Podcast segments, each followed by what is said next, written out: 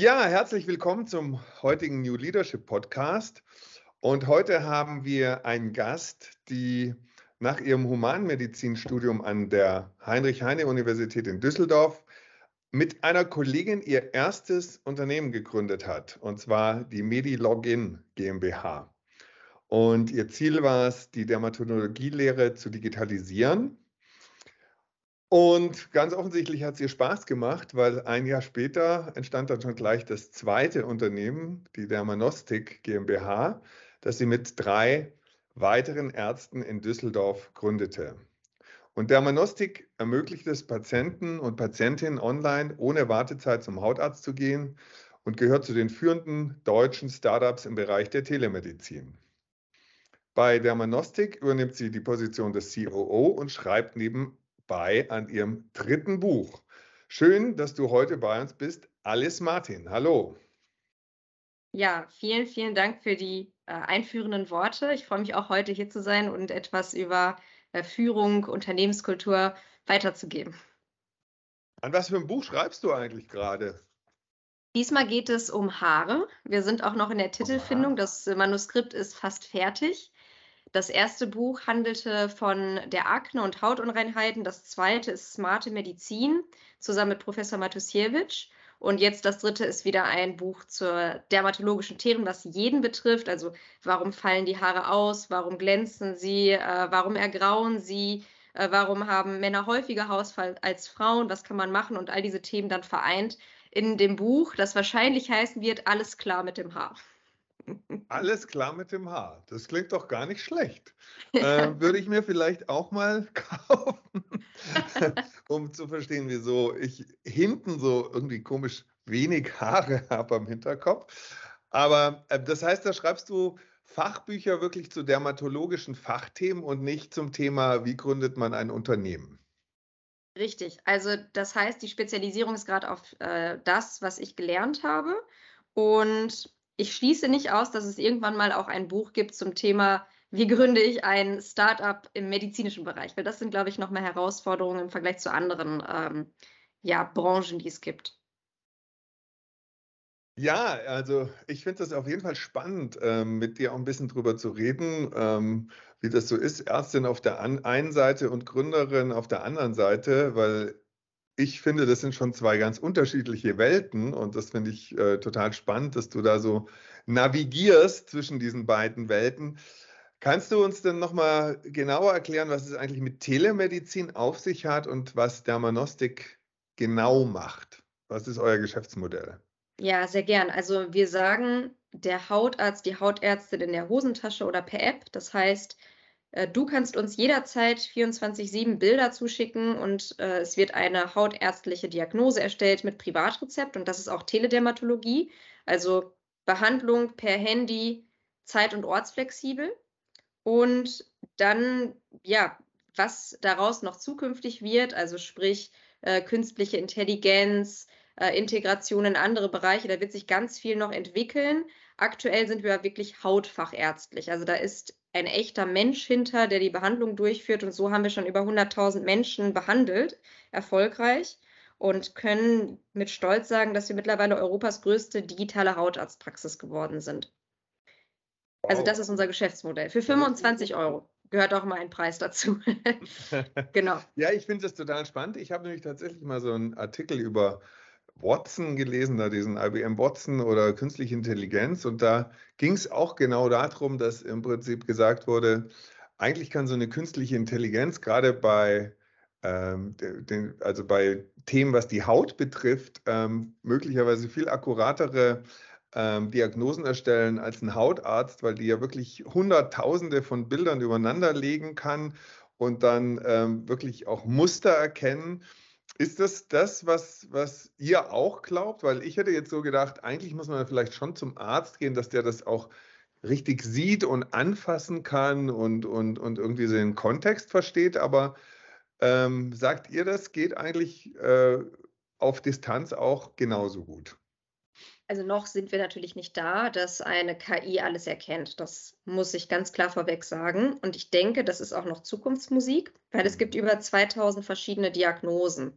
Mhm. Und was aber eher der Fall ist, dass äh, ein Hybridmodell gefahren wird. Also sprich, die Diagnose wird ärztlich gestellt, aber eine KI überprüft nochmal den Algorithmus. Also mhm. äh, was ist über die Fragen reingekommen, wie sieht das Bild aus? Das ist eigentlich ganz spannend, weil wenn wir so eine KI haben, dann frage frag ich mich mal, wo sind die Grenzen der KI? Also erkennt eine KI, dass es keine menschliche Haut ist, sondern Schweinehaut, ja, als mhm. Beispiel. All solche Sachen müssen ja auch mit beachtet werden und deswegen glaube ich, wird es noch etwas dauern, bis der Arzt, die Ärztin komplett außen vor sind. Aber vielleicht gehen wir in ganz andere Richtungen und integrieren, ähm, ja, wie Beispielsweise bei diesen Hauttypen sind diese Erkrankungen deutlich häufiger. Denk bitte nochmal daran, plöppt dann so auf. Und das kontrolliert dann den Arzt oder unterstützt ihn bei der Diagnosestellung. Und wir haben schon einen Prototypen, also man kann sich das so vorstellen, es gibt nicht die allumfassende KI, die alles kann, mhm. schön wär's, sondern es gibt KIs, die für bestimmte Themen gebaut sind oder die häufigsten 15 Erkrankungen erkennen. Und daran arbeiten wir. Äh, da sind wir auch schon zum Teil gut geworden. Bis wir nach außen kommen, braucht es auch noch Zertifizierung. Und diese Zertifizierung benötigen auch nochmal anderthalb bis zwei Jahre aufgrund der Regulatorik. Ja, das kann ich mir vorstellen, dass das recht komplizierte Wässer, Gewässer sind, durch die ihr da navigiert, weil das ja ein extrem regulierter Bereich ist. Aber wie bist du denn überhaupt auf die Idee gekommen, Dermanostik zu ähm, gründen? Ja, die Gründungsidee. Also ich habe nie Medizin studiert mit der Idee, dass ich nachher was gründe. Eigentlich ähm, wollte ich wirklich dann Hautärztin werden, nach Dortmund ziehen und eine Praxis übernehmen. Und normalerweise mhm. hätte ich jetzt auch nächstes Jahr im März meinen Facharzt gemacht. Aber ähm, manchmal ist das Leben ja unvorhersehbar, das macht es auch so schön. Und ich habe Estefania kennengelernt, das ist meine ärztliche Mitgründerin.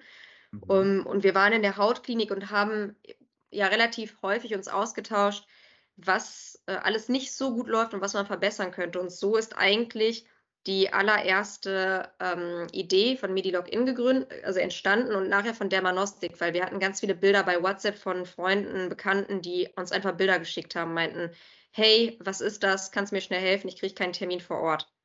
Und mhm. dann haben wir irgendwann gedacht, Mensch, das geht ja nicht nur uns so, sondern jede Person, die irgendwie was mit Haut zu tun hat in der Klinik oder in der Praxis, kriegt solche Bilder, weil das System überlastet ist. Und könnten wir das nicht irgendwie lösen? Und da haben wir dann unsere Ehemänner mit ans Boot geholt, weil sonst wäre oder war einfach die Finanzierung nicht möglich.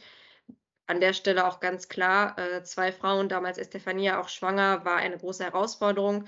Zu viert war es dann wieder etwas einfacher, weil diese männliche Komponente dabei war. Äh, Nachteil vier Ärzte, das ist wieder negativ und verheiratet. Wir haben es dann aber trotzdem hinbekommen. Ja, also es ist immer so ein Up and Down an Pro und Contra. Ja, es ist natürlich auch eine Vermengung von so privat und beruflich. Das stelle ich mir schon ganz schön spannend vor auch, ne? Ja, ja. total. Also ja. es ist, ähm, es ist auf jeden Fall herausfordernd, aber ich glaube eher ein großes Pro als ein Contra, weil äh, es gibt auch viele Gründungsteams, die zerstreiten sich. Da, da fängt, fängt, Kleinpolitik im Unternehmen an. Das ist natürlich bei uns nicht so. Ja, aber so ist eigentlich der Manostik dann entstanden in der Idee. Wirklich aus dem Beruflichen heraus über WhatsApp oder Privaten eher. Und ähm, dann haben wir es einfach mal gepitcht in der Uni. Das war 2019. Dann haben wir den Publikumspreis gewonnen von 400 Menschen, die anwesend waren. Äh, hat ein Großteil für uns abgestimmt. Den Jurypreis haben wir nicht gewonnen. Mhm. weil unsere Gründungskonstellation eben ungünstig war. Es ging um 50.000 Euro. Und dann standen wir so vor der Wahl, äh, machen wir es oder machen wir es nicht. Äh, die Menschen finden die Idee toll, aber wir haben nicht die 50.000 Euro gewonnen. Und dann haben wir aber gesagt, komm, wir gehen jetzt mal all in und machen es. Und haben dann, ähm, ja, der Manostik 2019 im Oktober gegründet. So ist es gestartet. Ja, also ganz schön mutig, muss ich mal sagen. Ne? Ähm, ja, spannend, dass du sagst, also das heißt, der Hauptgrund war eigentlich, die Überlastung unseres Gesundheitssystems, oder? Also, dass ihr gesehen habt, dass viele Menschen ähm, sozusagen Wochen oder Monate warten müssen, bis sie mal einen Termin beim Arzt kriegen. War das so der Engpass, den ihr identifiziert habt und wo ihr gesagt habt, da wollen wir helfen? Das ist sozusagen unser Purpose. Das aktuelle Gesundheitssystem ist definitiv nicht mehr das Gesundheitssystem der Zukunft. Also wir sehen es ja gerade in der Politik, es wird alles zusammenbrechen. Und dadurch, dass wir vor drei oder auch vier Jahren in der Klinik waren, waren wir absolut involviert in dem, wie es schlecht funktioniert. Und es ist uns klar gewesen, das ist nur eine Frage der Zeit, weil es wird natürlich auf dem Rücken der Angestellten äh, ausgetragen. Aber irgendwann bricht das ja auch zusammen. So, also sprich, auch ich kann als Mensch nicht äh, dauerhaft 90 Stunden arbeiten, aber mh, hm, es ist gang und gäbe, dass viele Menschen so viel arbeiten. Das läuft dann auch äh, arbeitsschutztechnisch unter dem Radar. Viele Fehler passieren und, und, und. Und deswegen, der Manostik ist ja komplett außerhalb des Gesundheitssystems. Das heißt, jeder entscheidet für sich selbst, diese 25 Euro, ja, die zahle ich aus meiner eigenen Tasche, weil leider, und ich sage wirklich leider, gibt es für das, was wir machen, keine offizielle Abrechnungsziffer. Das heißt, wir passen gar nicht in das System rein für die GKV. Und mhm. trotzdem hat sich äh, jetzt die erste gesetzliche Krankenkasse, die ja wie aktiv, entschlossen mitzuziehen. Und es werden noch weitere Folgen, wo wir Vertragsabschlüsse haben, weil die sagen, hey, es ist es uns wert, das Gesetz mitzuverändern, mitzugestalten, weil ohne Digitalisierung funktioniert die Zukunft nicht mehr. Und so haben wir äh, gesagt, wir sind Teil der der äh, Gesundheitsversorgung von morgen und müssen einfach heute schon starten, auch wenn wir noch nicht integriert worden sind. Ja, ist total spannend, was du sagst. Ich meine, wahrscheinlich ein ganz eigenes Thema, aber äh, ich, wie du sagst, ähm, die, was man so als Laie denkt, ist, ähm, dass die Belastung für die Ärzte und das Pflegepersonal in den Krankenhäusern, in den Praxen ja enorm wird und irgendwann ist wahrscheinlich schon die Gefahr da, dass es so einen Kipppunkt gibt, wo dann alles zusammenbricht, weil die Leute einfach überlastet sind oder es an guten Leuten fehlt. Ne? Und das heißt, da habt ihr euch entschlossen zu sagen, hey, wir wollen ein Modell anbieten, was zukunftsfähig ist und ähm, ja, Menschen dann auch aus dieser Misere hilft, wenn sie irgendwie das Gefühl haben, irgendwas stimmt nicht, aber ähm, haben es mit einem überlasteten System zu tun. Ne? Absolut, absolut. Ich denke auch, ähm, und das ist ganz, ganz wichtig, ich hätte nicht in einen anderen Bereich gegründet, wenn es nicht diesen Purpose bei mir zumindest gegeben hätte. Und auch da, äh, wenn man das alles gegenrechnet, dann denkt man sich, ach krass, äh, ne, 100.000 Menschen, das ist ja auch, wenn man die 25 Euro gegennimmt, das ist ja auch eine große Menge, aber äh, so eine Marke aufzubauen, so ein Unternehmen aufzubauen, was für Ressourcen dahinter stecken, das ist noch in keinem Verhältnis. Also auch da äh, um natürlich nachher so eine flächendeckende Versorgung zu ermöglichen. Viele Menschen mit Behinderungen oder ohne Zugang zu, äh, zur Infrastruktur, zur ärztlichen, die kennen uns ja noch gar nicht. Also wir sind noch nicht überall angekommen, wo wir notwendig sind. Und viel wichtiger, wir wünschen uns ja zukünftig, dass es äh, bezahlt wird von den Krankenkassen, wo wir ja auch eigentlich für bezahlen. Und das schaffen wir aber nur, indem wir in Vorleistung treten und eben diesen großen Markendruck, diese Bekanntheit erschaffen.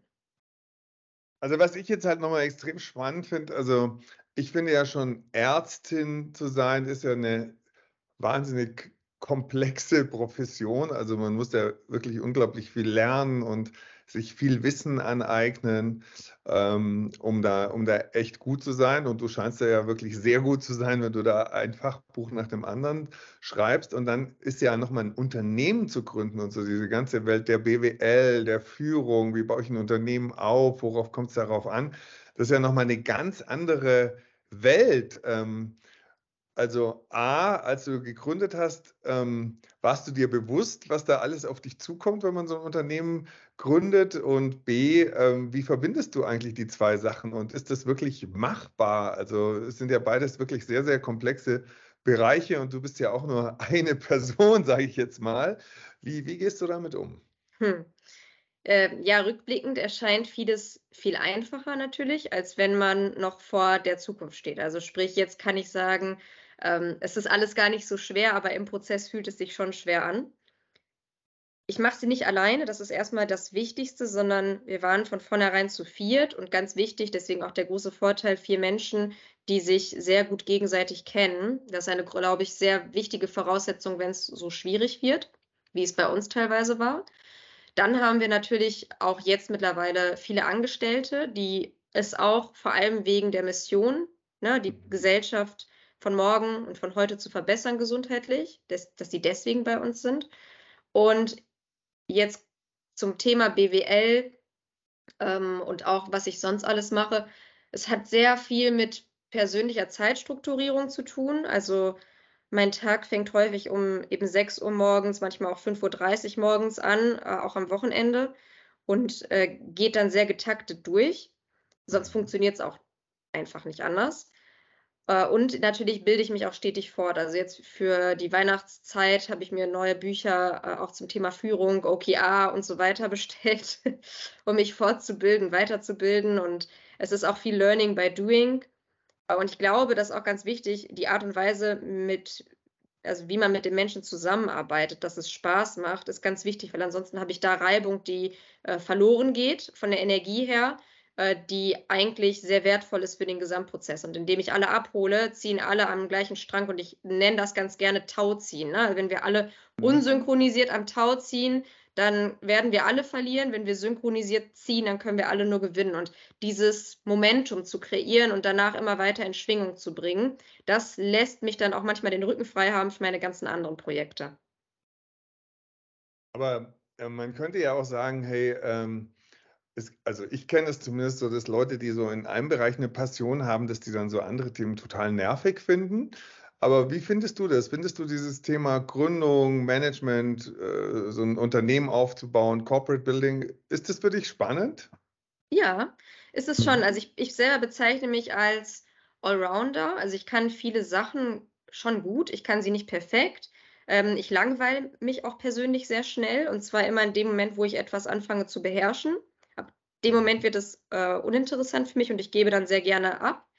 Und ich kann gut aufbauen und habe so ein bisschen diese, ähm, ja, HR-Brille ist jetzt zu viel gesagt, weil HR geht auch viel mehr in Richtung Strukturierung, Personal, ähm, Buchhaltung, Abrechnung. Aber ich meine, so dieses Führen macht mir sehr viel Spaß. Welchen Menschen liegen welche Projekte, wie können sie sich entfalten. Manchmal sehen sie selber nicht, dass sie Typ A sind und nicht Typ B, wollen aber Typ B sein. Also äh, solche Sachen machen mir sehr großen Spaß. Es gibt auch Sachen, die mir nicht so viel Spaß machen. Buchhaltung musste ich am Anfang selber machen, hat mir gar keinen Spaß gemacht. Hm. Ähm, das war monatlich für mich. Das kann ich sehr äh, gut nachvollziehen. Dann bin ich auch gerade voll im ja. Krisenmodus. So zum Jahresende hin ist das ja immer noch ja. eine Herausforderung, ja. Also ist gar nicht meins. Ja. Aber gut, muss auch gemacht werden. Dafür verstehe ich jetzt auch in der Buchhaltung vieles, wenn es nicht gut läuft.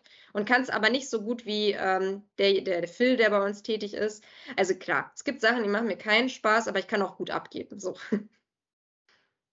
Und du hast gesagt, dass du auch am Wochenende manchmal morgens um halb sechs anfängst. Also ist das momentan so, kommt das Privatleben da sehr zu kurz oder kriegst du das alles tatsächlich einigermaßen in Balance? Also ärztliche Tätigkeit, Unternehmensführung und Privatleben? Ja, es sind eher so Wellen. Also es gibt Zeiten, da ähm, arbeite ich schon sehr, sehr viel und habe das Gefühl, das Leben rast so an mir vorbei. Der Vorteil ist, bei meinem Mann ist es ähnlich, also wir haben schon äh, geme starke Gemeinsamkeiten, ja, weil wir uns beruflich in einigen Meetings sehen. Trotzdem ist jeder auf seiner eigenen Etage und hat seine eigenen Teams, also sind wir auch getrennt. Ähm, auf der anderen Seite gibt es auch Phasen, wenn es sehr gut läuft, da habe ich dann auch tatsächlich äh, mal freie Wochenenden und beschäftige mich morgens aus meinem eigenen Interesse und schreibe dann am Buch weiter. Aber das mache ich auch freiwillig, also weil ich einfach so ein Mensch bin. Ich kann nicht lange äh, sitzen. Ich kann höchstens einen Tag sitzen, mir Serien angucken, aber danach muss ich unbedingt tätig werden. Also so eine Woche All-Inclusive Wellness nee. am Strand sitzen nein, und nein. in die Sonne schauen, das wäre nichts für dich. Nein, ne? nein. Also ich könnte, das haben wir auch gemacht, aber in, wir haben, Ole und ich haben das gemacht, hatten All-Inclusive und damals haben wir eben bei Medilog in die ersten Kurse geschrieben. Ne? Also haben wir uns einfach hingesetzt und äh, wir müssen irgendwas machen, was ja auch schön ist. Oder klar, wir könnten auch rumreisen und was erleben, aber das andere macht uns irgendwie noch mehr Spaß. Und Gott sei Dank ticken wir da beide gleich. Und schafft ihr es dann auch irgendwann mal, äh, den Job Job sein zu lassen und euch wirklich, ähm, also auch privat zu begegnen? Oder ist da nicht irgendwie das Risiko, dass das immer miteinander vermischt wird? Doch, ich glaube, das ist, äh, ich nenne es jetzt mal so wie mit Kindern. Also ich habe selber oder wir haben noch keine Kinder, aber auch da ist ja die Frage, redet man immer nur über die Kinder? Nein, aber im Laufe des Gesprächs ploppt das Thema auch immer wieder auf. Und äh, Kinder sind ja auch gefühlt wie Startups, ja, nur mit einer meistens höheren Erfolgsquote. Ja, also das ist ja, wichtig. Richtig, aber auch mit vielen VUCA-Elementen, die nicht Absolut. vorhersehbar sind. Ne? Genau, ist so. Ja, und Startups sind auch wie Kinder. Also das heißt, man gibt seine Zeit, äh, opfert auch sein Geld und ähm, seine Energie in der Hoffnung, dass es irgendwann von alleine läuft. Also natürlich kann man es jetzt nicht eins zu eins beides übertragen, aber da sind schon einige Komponenten in beiden drin. Von daher auch in unseren Gesprächen und in unserem Privatleben, wir können es manchmal auch raushalten, aber es ist nie aufgezwungen. Das ist, glaube ich, das Wichtigste. Und du hast jetzt gesagt, dass schon über 100.000 Leute, ähm, ja, Patienten quasi ähm, eure Leistungen in Anspruch genommen haben. Ähm, und ihr seid jetzt schon 50 Personen, ähm, die, da, die ihr auch irgendwie koordinieren müsst. Wo steht ihr da? Habt ihr ähm, Investoren gefunden, die in euch investieren und was sind da eure strategischen Ziele?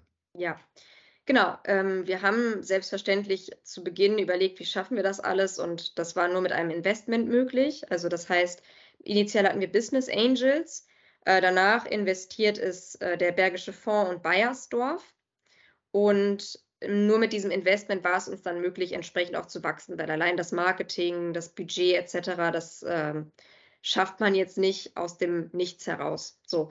Und ich glaube, das ist auch die Message beim B2C-Unternehmen. Also wir sind ja nicht B2B äh, und mit so verhältnismäßig mhm. niedrigen Summen. Wir verkaufen ja keine Einbauküchen für ab 5.000 bis 10.000 Euro beispielsweise.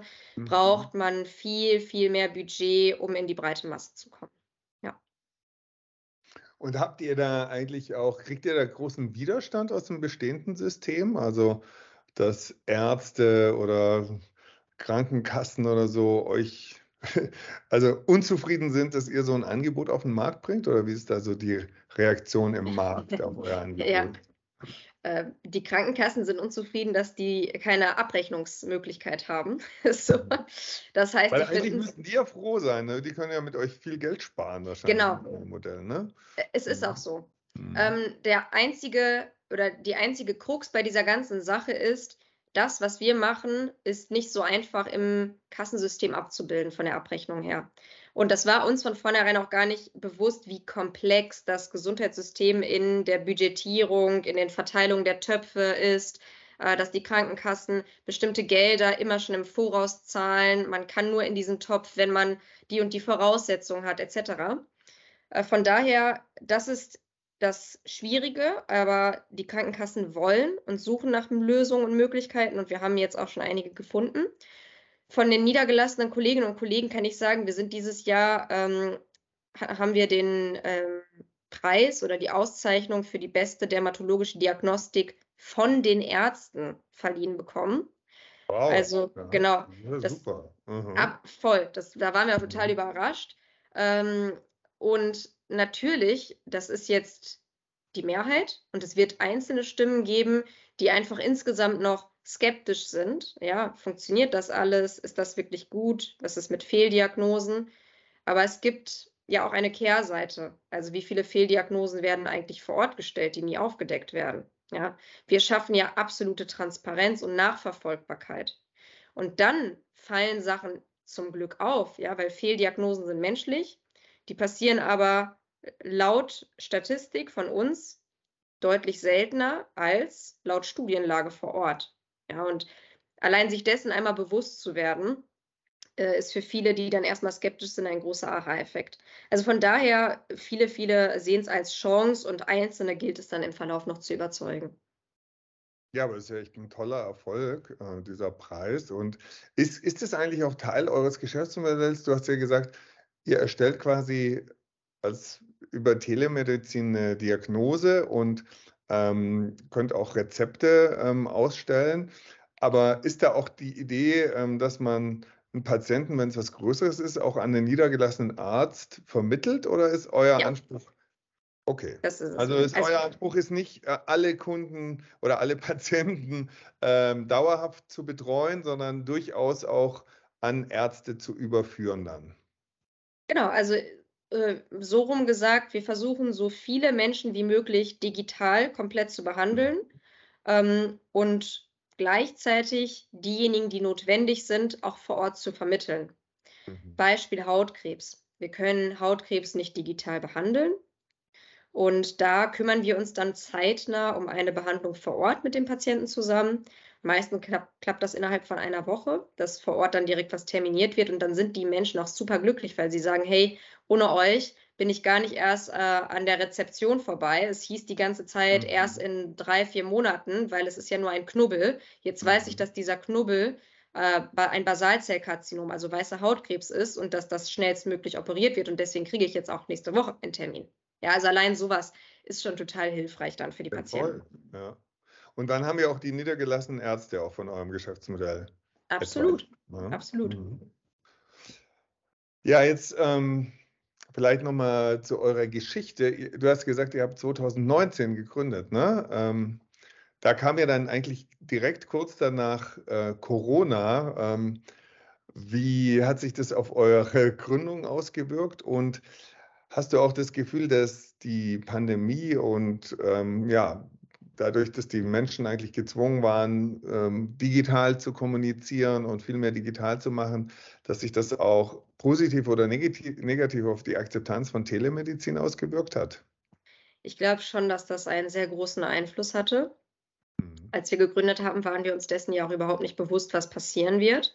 Und häufig hatten wir vorher die Frage, ja, das ist total spannend und macht auch Sinn, aber ähm, ja, glaubt ihr denn, die Menschen werden das annehmen? Das war wirklich so eine der äh, Fragen zu Beginn, die wir häufig gestellt bekommen haben. Dann kam die Pandemie, jeder ist umgestiegen auf Videosprechstunde, auf äh, kontaktfreie Behandlung und dann war das kein Thema mehr. Entsprechend diese Überzeugungsarbeit mussten wir nicht liefern. Äh, Gott sei Dank, weil das ist auch nochmal Marketingbudget, dass Menschen überzeugt werden, dass es funktioniert. Und das alles ist entfallen. Das haben wir nicht vorher eingeplant und das ist eine Verbesserung in allen Bereichen. Das hat die Medizin ja insgesamt besser gemacht. Das hat teilweise auch das Schulsystem besser gemacht. Und äh, ich kann jetzt auch gar nicht sagen, wie es ohne die Pandemie verlaufen wäre. Also ob wir dann auch die 100.000 Behandlungen geschafft hätten, das ja, werden wir nie wissen. Aber es hat euch vom, ja, von den Rahmenbedingungen eigentlich in die Hände gespielt dann, in, in, in der Beziehung. Und wie war das jetzt beim Aufbau eures Unternehmens, bei der Suche nach Mitarbeitenden etc.? War das dann eine große Hürde, dass plötzlich hier Lockdown war und ja. man Hast du das schon so empfunden, ja? Ja, also mhm. wir hatten ähm, beispielsweise auch Investoren, die abgesprungen sind kurzfristig und haben dann festgestellt, oh, okay, äh, Moment, wir müssen jetzt doch später unsere Finanzierungsrunde machen. Äh, wir hatten unsere App online gestellt, dann wegen Corona konnte das nicht gelauncht werden, weil auch die Google-Mitarbeiter, ja, also all das, unsere ganzen Prozesse, alles, was wir gestartet haben, hat viel länger gedauert. Ähm, es war wirklich am Anfang schwierig, auch überhaupt remote zu arbeiten. Wir kannten nur die Arbeit aus der Klinik. Plötzlich mussten wir, und andere kennen ja Videokonferenzen. Also es ist ja jetzt nicht so neu, erst seit hm. zwei Jahren. Andere haben es auch schon vorher gemacht. Aber wir als Ärzte kannten ja jetzt nur die ärztliche Tätigkeit und konnten uns vorstellen, wie es ist, in einem Büro zu arbeiten. Aber dann vor so einem Bildschirm, äh, ja, das war schon eine Herausforderung.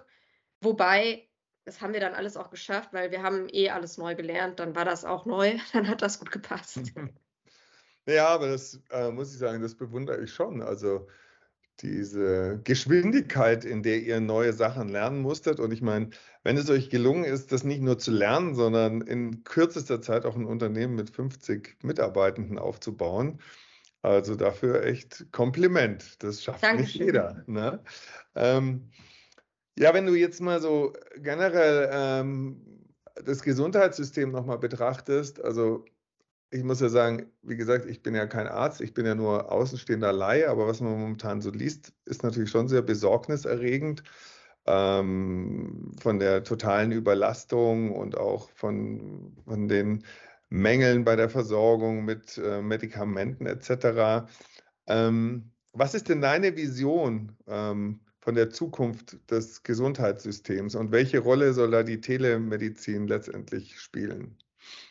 In anderen Ländern haben wir schon sehr gute Beispiele, also dass Telemedizin die erste Möglichkeit ist, um sich einzuordnen, also wie eine Art Filterung und erst danach die Behandlung vor Ort. Und das würde ich mir an einigen Stellen in Deutschland auch wünschen. Also es ist gerade sehr un also so uneindeutig, wohin wende ich mich. Dann hat jede Krankenkasse eine App oder ein Portal oder doch nicht.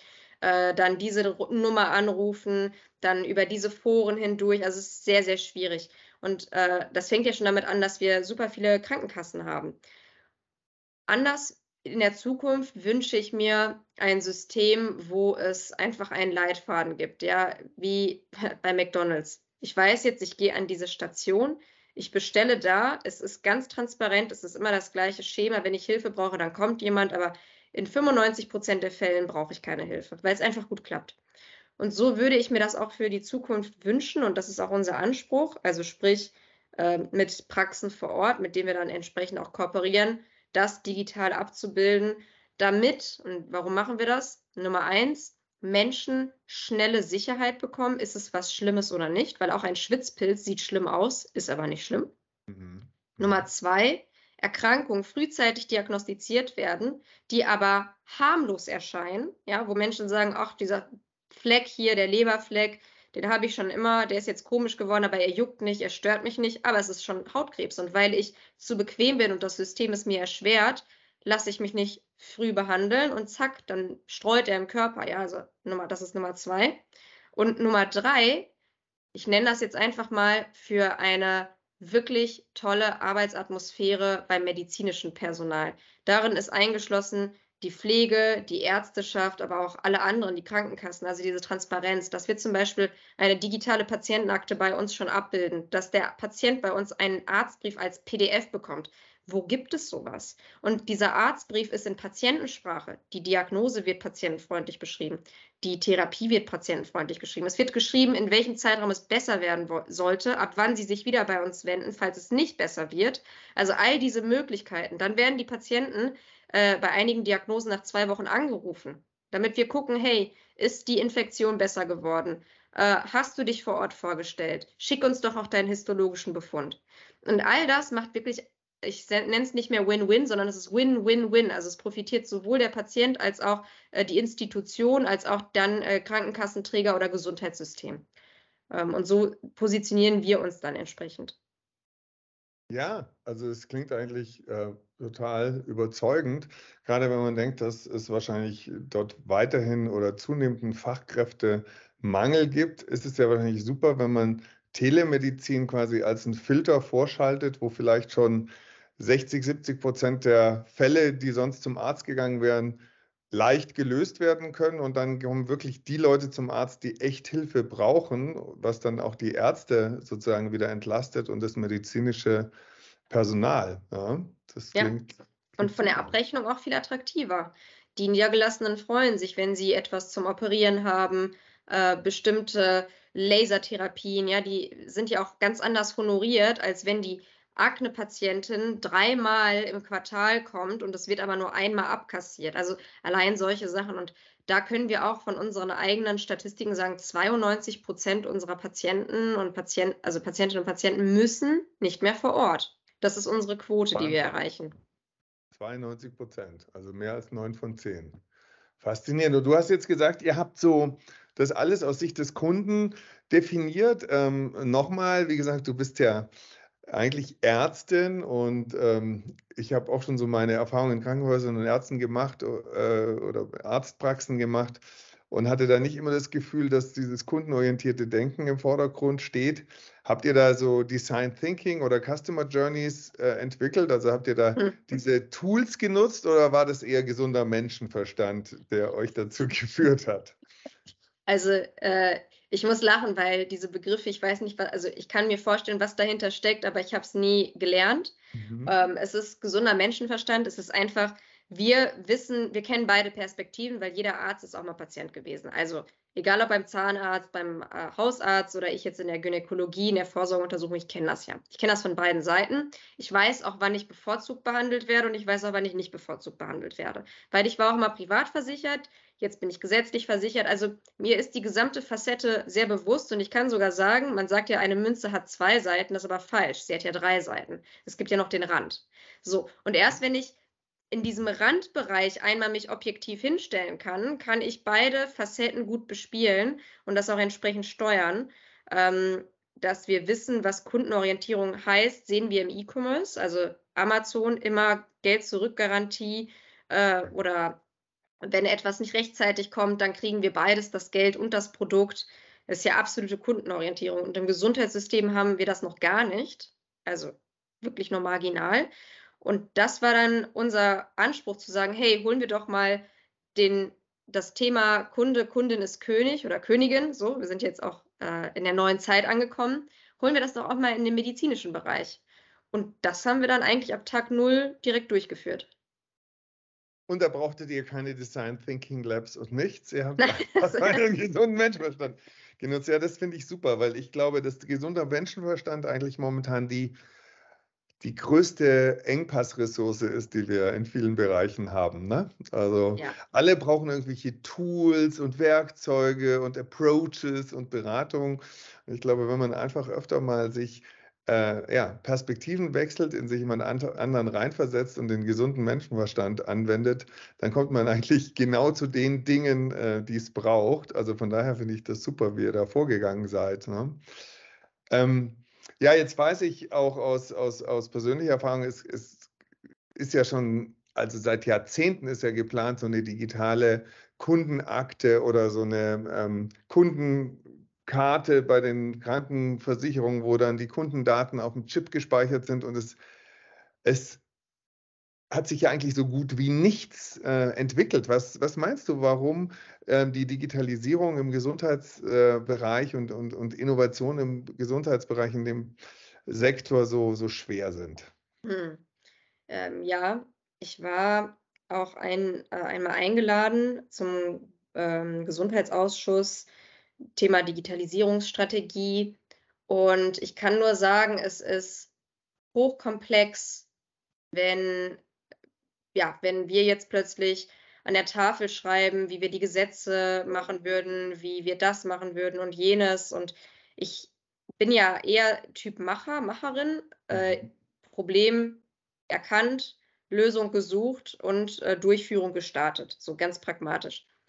Wenn wir uns aber sehr lange auf das Wie fokussieren, dann kommen wir gar nicht erst ins Doing. Und das ist eben, ja, das ist eben unsere politische Situation. Wir haben uns ein Konstrukt geschaffen, wo Gesetze durch verschiedenste Institutionen hin und her gehen, wo verschiedene Player äh, von verschiedenen Gesetzen profitieren. Und äh, ich kenne jetzt auch gar nicht alle Hintergründe. Fakt ist, ich sitze dann dort und habe das Gefühl, das ist mir jetzt hier echt zu schwierig. Ich bin hm. ein so kleines Rädchen und ich glaube, mein Impuls wird sich vielleicht in irgendeinem Absatz höchstens äh, durch eine Umformulierung wiederfinden. Und ich bin hier zwei Tage hin und zurück gereist. Ich freue mich sehr, dass ich eingeladen gewesen bin, aber meine Zeit ist bei Dermanostik für die wirkliche Umsetzung im Gesundheitssystem noch besser ähm, eingebracht.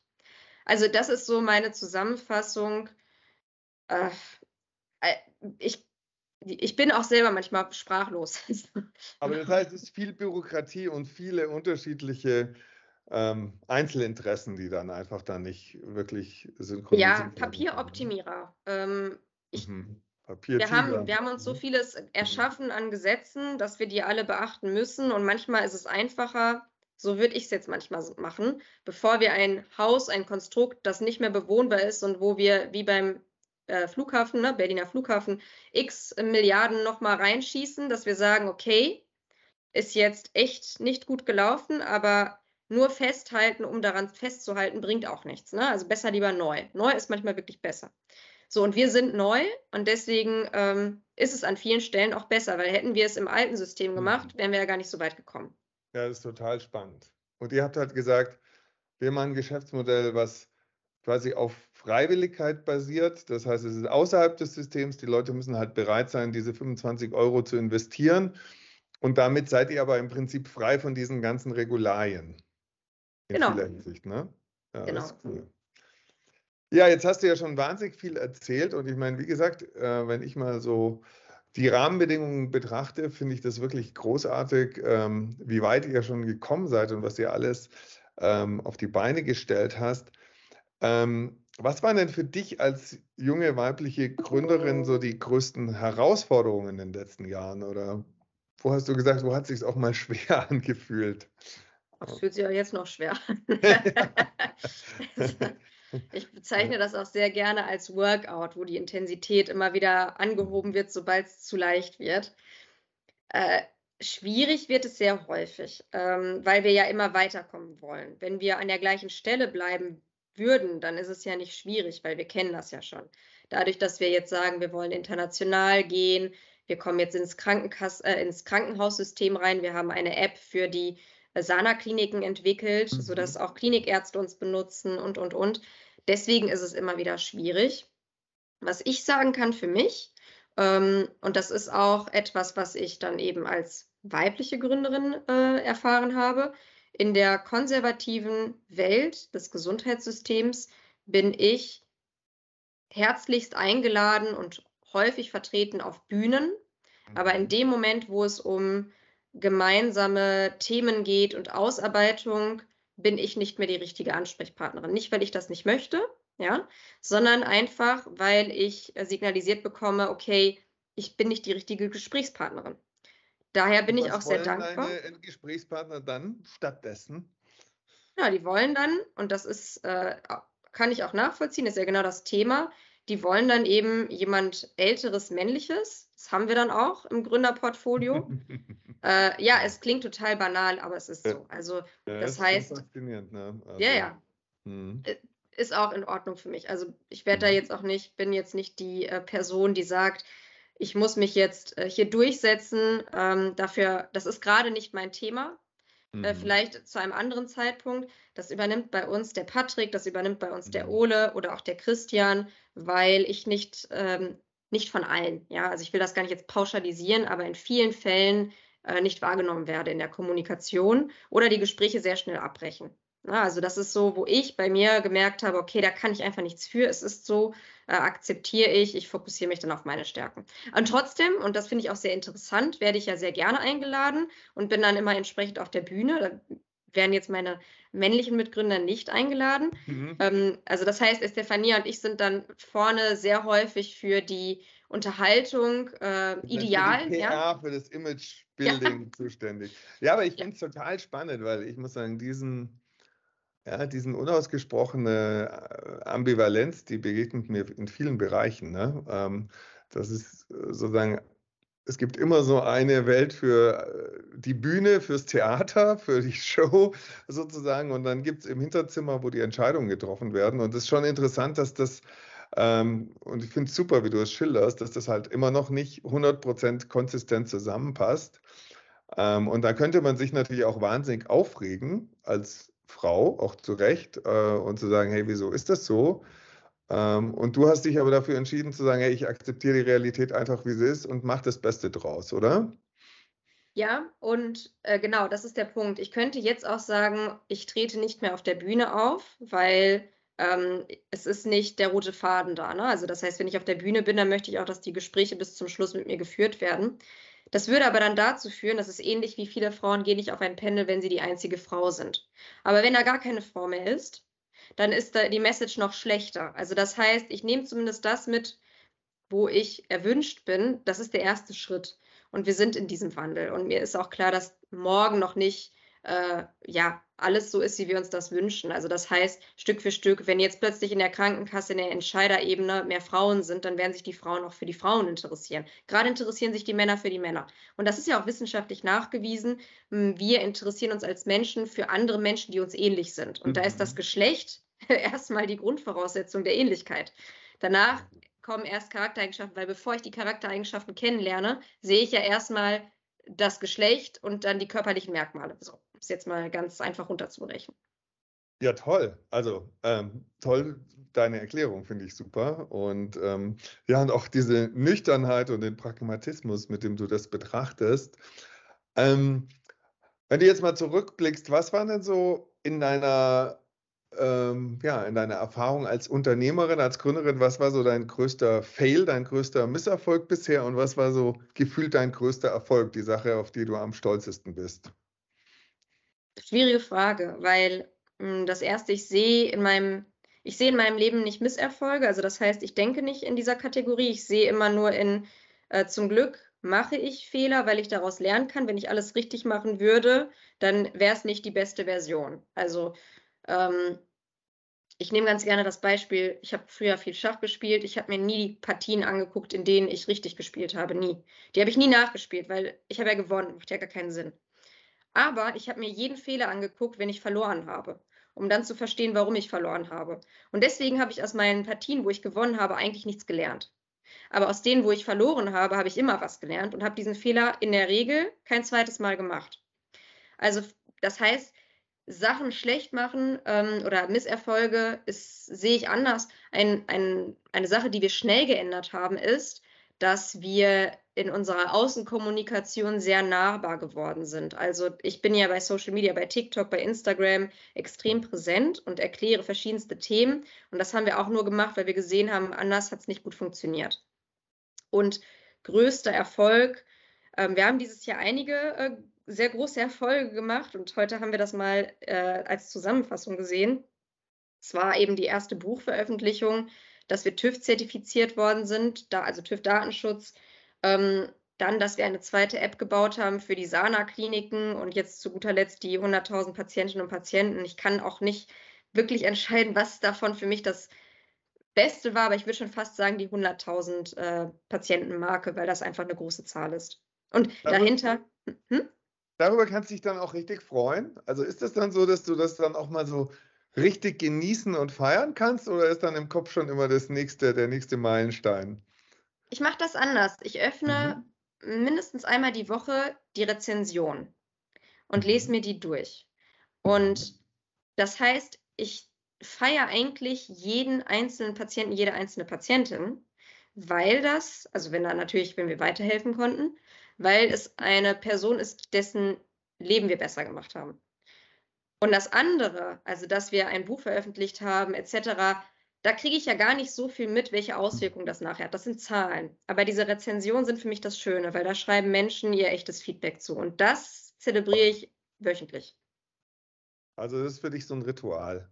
Ja. Dass du es am Ende der Woche oder so mal reinschaust und das kannst du dann auch wirklich individuell genießen. Absolut.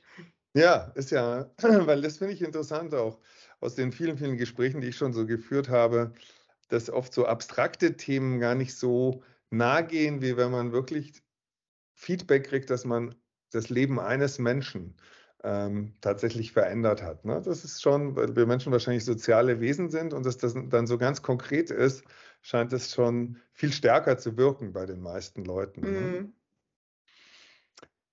Ja, ähm, jetzt vielleicht zum Abschluss nochmal so zu deiner Rolle als ja, mit, also Unternehmensgründerin und mit äh, ähm, auch Anführerin dieses Unternehmens. Ähm, was bedeutet denn für dich Leadership und was glaubst du oder was für eine Unternehmenskultur ist bei Dermanostik notwendig oder versucht ihr zu gestalten, damit ihr einfach weiterhin wachsen und erfolgreich sein könnt oder eure strategischen Ziele erreichen könnt? Für mich heißt Leadership, dass ich eigentlich fast alles selber einmal gemacht habe, um das zu fühlen. Es gibt so eine schöne Zeichnung, äh, wo äh, der Unterschied zwischen äh, Leader ähm, und also der vorne richtig ganz vorne mitzieht, die ganze Kraft investiert, die die Person hat, und jemand, der hinten ist, und äh, das ist jetzt so sehr übertrieben dargestellt, einfach nur sagt und weiter, aber ohne sich selbst an diesem Prozess zu beteiligen. Mhm, mh. Und ich weiß nicht, ob du dieses Bild kennst, äh, Person nee, vorne. Mal schicken. ja, das ist ganz, das ja. ist wirklich mhm. eines der besten Bilder. Mhm. Es fängt an mit, dass ich früher ganz am Anfang äh, das Office aufgeräumt habe, alle dann motiviert habe, hey, ne, lasst uns zusammen einen Plan machen und nicht, andere rumkommandiert habe, damit niemand das Gefühl hat, ich bin was Besseres, sondern ich bin Teil des Teams. Und dadurch fühlen sich alle dann auch identifiziert, weil ich mich mit ihnen identifiziert fühle. Und das ist die Kultur, die wir alle anstreben, sehr flach hierarchisch, auf Augenhöhe. Selbstverständlich gibt es auch Hierarchien, also jeder hat seine Entscheidungsbefugnis, aber ich muss nicht Sachen aktiv ausspielen, irgendjemandem ein Gefühl geben von, ich habe mehr Macht als du. Und das ist eine sehr positive Atmosphäre und eben nicht eine toxische. die es auch in mhm. anderen Unternehmen gibt und was ich auch äh, teilweise in der Klinik gefühlt habe. Ich mhm. kenne die andere Seite. Mhm. Und deswegen, es klingt total banal, aber viele sagen uns, die freuen sich auf Montag und zur Arbeit zu gehen. Und nicht nur wegen den Menschen, sondern einfach wegen der gesamten Atmosphäre. Und das ist das, womit wir weiter wachsen können. Zusätzlich gehören natürlich auch Strukturen und Prozesse hin. Und deswegen haben wir jetzt auch diese Bücher, weil ähm, es gehört eben ja, natürlich gesunder Menschenverstand dazu, aber viele andere sind ja diese Schritte schon gegangen und haben am Ende den besten Weg gefunden. Und bevor wir jetzt das Rad neu erfinden, gucken wir einmal, wie haben es denn andere sehr intelligente, äh, gute Unternehmen geschaffen, diese Strukturen zu etablieren und schauen uns das entsprechend ab. Also ich glaube, das ist auch noch wichtig bei der Kultur, dass wir jetzt nicht nur nette Haufen sind, der da irgendwie was macht, sondern alles auch Hand und Fuß hat. Ja, aber tolle. Ähm was du gesagt hast, dieses Leading by Example, ne? dass du die Sachen alle einmal selber machst und auch vorlebst, ähm, weil das ist zwar ein Begriff, der schon häufig verwendet wird, aber wenn man mal wirklich schaut, wo es gemacht wird, dann äh, würde ich sagen, ist das nicht in der Mehrheit der Unternehmen so, dass, dass die Führung so agiert. Und ähm, ja, finde ich, find ich toll, dass das so eure Philosophie ist. Ja, ähm, was ist denn so zum Abschluss der eine Tipp, den du ähm, Hörerinnen oder Hörern mitgeben würdest, die auch mit dem Gedanken spielen, sich selbst, äh, selbst zu gründen oder ein Unternehmen aufzubauen? Ja, es gibt so zwei Varianten, die ich kommunizieren würde. Früher habe ich äh, alle Menschen äh, motiviert und unterstützt und gesagt, mach. Ähm, das ist die tollste Erfahrung und es ist wirklich toll, äh, sich selbst zu verwirklichen. Und dann habe ich festgestellt, viele fangen an und sind danach total enttäuscht, weil sie merken, wow, das ist ja gar nicht so einfach, es ist wie abnehmen. Oder wie wenn man sagt, ich will einen Marathon laufen. Ja. Das heißt, das Gefühl und die Vorstellung ist toll, aber die Durchführung ist schmerzhaft. Und deswegen habe ich irgendwann gesagt, ganz ehrlich, eigentlich muss es andersrum sein. So wie Elon Musk vor anderthalb Jahren in einem Artikel geschrieben hat, Gründen ist wie Glasscherben essen. Mhm, mh. Weil ich muss gar nicht jemandem einen Tipp geben und ihn unterstützen. Der Wunsch bei der Person muss so groß sein, dass trotz aller Widerstände sie es macht. Und das ist so ein bisschen mein Tipp, meine Message, wenn dieser Wunsch so riesengroß ist. Es werden extrem viele Hindernisse kommen und es liegt einfach an einem selbst, ob man weitermacht oder aufgibt. Alice, vielen herzlichen Dank. Das war ein super spannendes Gespräch, hat mich auch total inspiriert. Und ja, danke, dass du bei uns warst und dann wünsche ich dir viel, viel Erfolg im nächsten Jahr. Vielen Dank.